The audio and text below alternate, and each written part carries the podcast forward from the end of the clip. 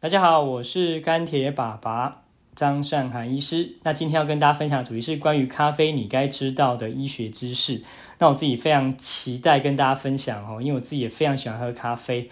那今天会挑这主题，主要是二零二零年的时候，其实在七月份刚好念到《新格兰医学杂志》呢，有一个回顾性的文献哦，谈到了咖啡、咖啡因和健康了哦，所以就忍不住就就立刻整理好那。就在今天跟大家分享，那会分成简介啊，咖啡因的生理功能，咖啡因与慢性疾病的关系，咖啡因与怀孕的关系，最后做个结论。中间呢，再加上我自己的一些临床的知识啊，以及一些生活的经验，跟大家来做分享。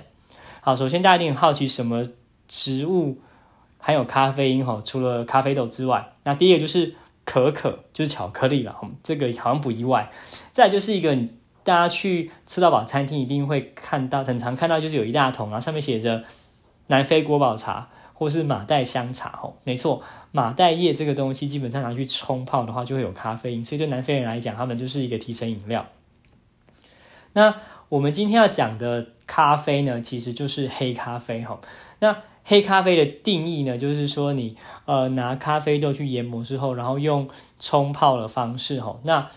不能加额外的奶精、鲜奶，那不加酒哦，不加糖，更不能加巧克力、其他的东西哈，就是黑咖啡哦。那顺带一提啦，我们最常见的拿铁是咖啡哦，espresso 哦，那加上一个牛奶哦。那 cappuccino 的话呢，就是咖啡加牛奶再加上奶泡。那如果是摩卡的话呢，那就是咖啡再加上巧克力。再加上牛奶，那当然有些比较特别的哈，譬如说 Irish 爱尔兰咖啡里面会再加 Whisky。好啊，扯多了，扯多了哈。接下来要讲一个很重要的概念哈，我们今天要讲的咖啡因含量呢，通通要用一个标准杯来算哦。什么是标准杯？就是两百四十 CC 的一般手冲式咖啡，它大概是八盎司哈，但它含有九十二毫克的咖啡因，你就记大概一百就好了。那这是自己泡的。哦，如果说是你是去咖啡店里面的，请店员帮你泡的，他们有专业的机器，可以达到比较高的浓度，所以大概三百六十 CC 会有两百三十五毫克。那如果是即溶咖啡，那我自己最爱的，这个大概两百四十 CC 六十三毫克。如果是红茶，大概两百四十 CC 有四十七毫克的咖啡因。绿茶的话呢，两百四十 CC 有二十八毫克的咖啡因。可乐也有哦，吼，三百六十 CC 的话有三十二毫克的咖啡因。巧克力本身。哦，二十八克，大概一盎司的巧克力呢，有二十四毫克的咖啡因。那再来一种哦，就是含咖啡因的感冒药哦。这样目前台湾市面上是比较少了哈，除非一些很老的药局或或是一些你你家里放很久的很古老的药才会有哈。那吃了会想吃了会会会会提神然后那基本上西方国家还比较多了，那一颗的话大概六十五毫克这样子。好。那再来讲咖啡的成分，除了咖啡因之外呢，哦，有绿原酸哈，哦，chlorogenic acid，还有葫芦巴碱哈，trigonelline，好，那烟碱酸就是维维他命的 B 三，哦，niacin，还有一个类黑素 melanoid。以上提的四个东西哈，基本上它具有抗氧化的功能，对身体是好的。那还有还有一些镁离子啊、钾离子等等。再有一个亦正亦邪的角色，就是咖啡醇 c a f e s t o 本身可以抗氧化。那但是它却会增加胆固醇哦，会让你变胖，增加心血管疾病哦。待会会讲哦。在第二部分讲生理功能啊。那首先呢，咖啡在饮用后的四十五分钟内会完全被吸收。那在饮用后的十五分钟到两个小时，达到血液中的最高浓度。那半衰期呢是二点五到四点五个小时。好，这里非常重要哦哦，就是说不要觉得累了。才开始喝咖啡，那完全没屁用哦！你一定是要在大概一个小时前，你预期你会需要提神或需要专注的前一个小时，你就要开始喝了哦，甚至可能要更再再更早。那所谓的半衰期呢，是一个是所有的药物或是生物的成分呢，在体内达到浓度的一半时候的时间哦，它是二点五到四点五小时。好，那特别注意的是呢。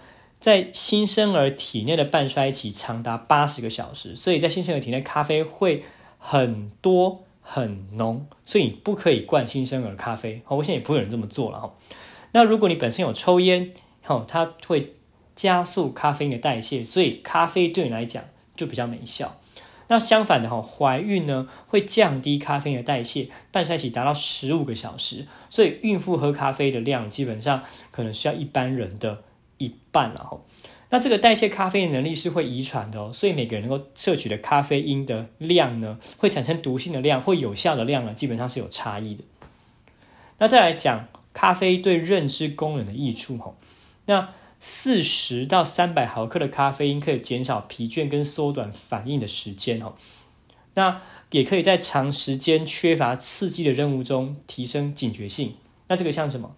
就是开高速公路哈，或者是说你做一些呃家庭代工哦，啊没有特别意思，就是家庭代工啊，嗯，就是生产线等等一成不变的工作。好，那这些工作其实会容易产生疲乏，所以。喝咖啡是有益处的，四十到三百毫克的咖啡因是什么？刚提到标准杯你就记一百毫克，所以大概就是可能两杯、三杯哦这样的量哦一天哦。好，那很重要的事情是，这些事情不能咖啡这件事情不能够取代睡眠剥夺，也就是说你不能都睡不好、失眠，然后每天白天工作的时候就拼命灌咖啡，这是一个错误的做法，因为咖啡的。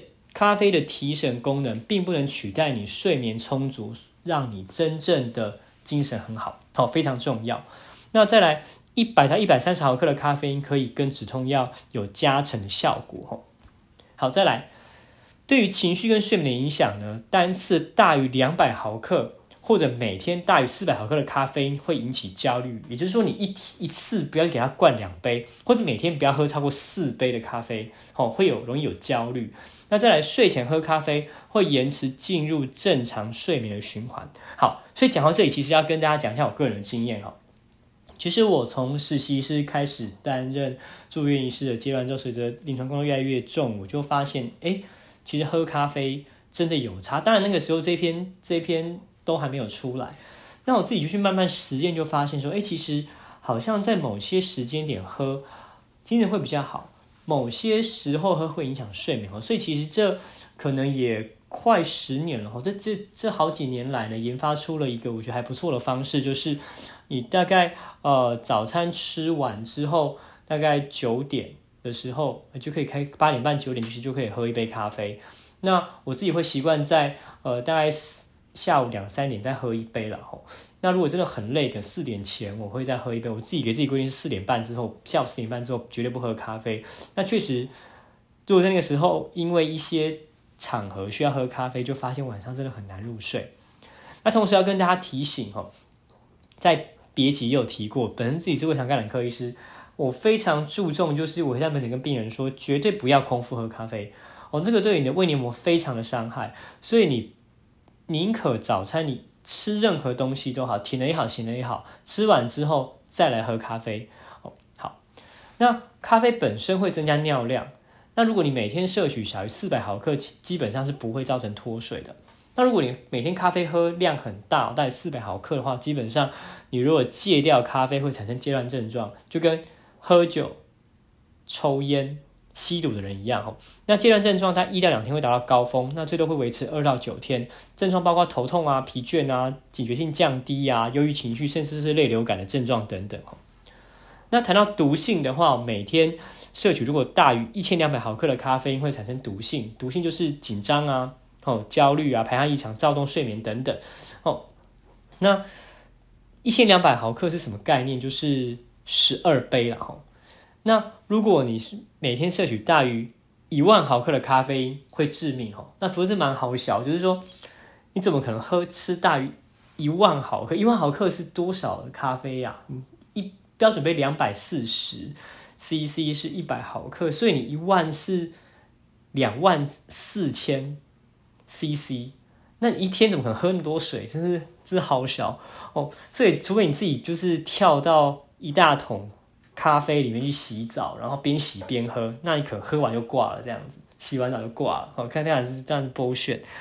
所以这边重点在于说，你要小心的是不要吃进去小剂量但是却高咖啡因的东西，譬如说提神饮料，或甚至是有些毒品。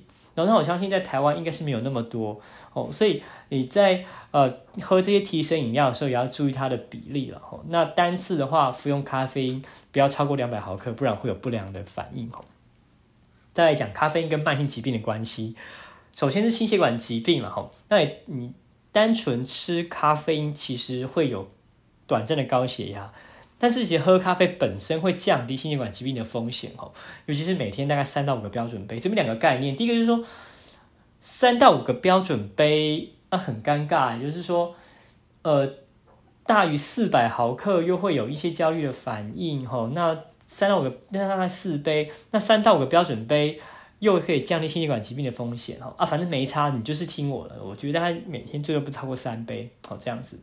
那为什么咖啡因会造造成高血压？可是喝咖啡又会降低心血管疾病的风险所以刚其实刚一开始就提过它的成分，其实咖啡本身不止只有咖啡因，还有很多哦，包包括就是。呃，离子啊，或者说一些抗氧化的功能等等哈，其实这些总体加起来，其实是会降低心血管疾病的风险的哈，所以其实不用担心这件事情。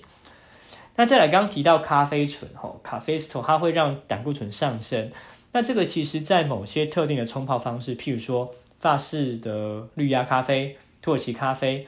还有瑞典的这种咖啡菲卡，这三种方式里面会产生咖啡醇，会造成胆固醇上升，所以反而会增加心血管疾病的风险哦。所以其实你在祭点在喝咖啡的时候，最好还是喝有过滤的。再提到胰岛素抗性哦，什么胰岛素抗性？其实就是体内去降低血糖的一个功能了哈。那咖啡因本身呢，其实长期使用的话呢，会降低发生糖尿病的风险哦，而且会。降低食欲，哦，并且增加基础代谢率，呃，那其实还不错了哈。很重要的事情是你不要喝含糖的咖啡，因为喝含糖咖啡，刚刚讲这些效果就没了，因为它可以增加胰岛素的降低血糖功能，可是你又又顺便把椰糖吃进去，那根本就没屁用啊，哦，那所以你还是要记得，哦，今天讲的是黑咖啡哦，好，好，再来更棒的事情是，对于。肝脏的纤维化跟肝硬化的风险，喝咖啡是会降低的哦。那另外刚刚没有提到的是呢，你还有个成分哦，咖啡多酚哦，它本身是可以促进肝脏脂肪的平衡跟降低发生脂肪肝的风险哦。那这个对于肝脏科医师其实是非常熟悉的一件事。其实，在欧洲的呃肝脏的一个治疗指引里面，其实就已经有提到说，你有肝硬化或甚至肝癌的病人，基本上你是可以。喝咖啡的来降低肝脏的纤维化，并长期保养肝脏的哦，所以其实在门诊我也会跟这样的病人，呃，做一个这样的提醒，所以你可以试试看，偶尔喝点咖啡。好，那喝咖啡的话呢，还有咖啡因的话，其实本身可以降低胆结石、跟胆管癌还有肾脏结石的风险。那咖啡因本身呢，也可以降低巴金森氏症，就一种一种在老人哦常发生的一个呃动作性的一个疾患哦，那也可以降低忧郁症跟自杀倾向的一个风险哦。那要注意的是，它跟失智症没有关系哦，也就是说，喝咖啡跟会不会发生老年痴呆这件事情是没有关系的，没有减少也不会增加哈，并且目前并没有研究说有关联。再一个我很喜欢的点就是喝咖啡呢，会轻微的降低黑色素癌、皮肤癌、乳癌还有射物性癌的风险，那也会显著的降低呢子宫内膜癌跟肝癌的风险哦。所以其实对我们肝胆肠胃科医师来讲，其实咖啡真的是一个好朋友了吼。那当然前提再再讲一次的吼，你不要空腹喝咖啡，不然你就会变成坏朋友了吼，就会变成胃食道逆流，又会来找我们的这样子。好，好，那在最后就是说讲了这么多慢性疾病。那到底会不会降低死亡率呢？哎，事实上是真的会哦。每天摄取两到五个标准杯的咖啡是可以降低死亡率哦。在全世界，无论哪一种的种族都有这样的结果哦。所以还是一样跟大家讲，就是大概两到三杯是一个，大概三杯我觉得是一个蛮完蛮蛮好的一个量了哦。所以其实坊间有一些咖啡的外面包装会写一日三杯哦，那个还是。还还真的有医学证据这样子哦，不是为了增加它的销量这样。好，最后讲一下哦，跟怀孕的关系啊，咖啡因会通过胎盘，那会造成血管的收缩，所以会增加流产跟婴儿的低出生体重然后，那所以一般建议孕妇，嗯，不要喝。如果你真的非喝不可，就不要喝太多。每天咖啡因的摄取量呢是小于两百毫克，大概就是两杯这样子吼。那所以跟大家讲一下结论了哈。第一个就是说。成人每天呢，大概三到五个标准杯的咖啡，有助于降低某些慢性疾病跟癌症的发生率，而且不会增加心血管的风险。那成人每日咖啡因的建议摄取量呢，是小于四百毫克，所以我就在讲，就是我觉得大概三杯左右是不错的哦，你最多就超四杯这样子。那孕妇每天的咖啡的建议量摄取量是小于两百毫克，就加两杯。那目前呢，咖啡并没有被建议当做疾病预防的。药物吼，那但是呢，其实像这样子，每天大概三杯左右吼，是这样中等程度的咖啡的摄取量呢，其实是非常适当的吼。所以其实跟大家分享就是说，你如果有在喝咖啡了，尤其是黑咖啡吼，那你就可以继续，但是不要超量，一天不要超过四杯。如果你没有试过，那其实你可以试试看，因为基本上现在。呃，医学的整个文献看起来是对健康是有帮助的哈。那最后最后就是大家在关掉这个频道之前，一定要记得今天讲的所有的事情，所有的艺术都在于不加糖、不加奶精的黑咖啡，但也不能加酒啊吼。所以你就是要喝，就是喝黑咖啡，对健康是有益处。当然不是叫你就是不能喝其他的就是含糖或者是含奶的咖啡，那个当然是一个生活乐趣，是一个。是一个调剂了那就是你在讲今天要讲的就跟健康有关系的哦，能够促进健康的，降低慢性病的，那降低癌症甚至降低死亡率的，是每天大概呃三杯上下的一个黑咖啡。OK，好，那呃大家有任何的想法呢，或者说我有觉得有任何需要改进的地方，都欢迎到我的粉砖来跟我们来做个互动哈。那今天就这样子喽，OK，拜拜。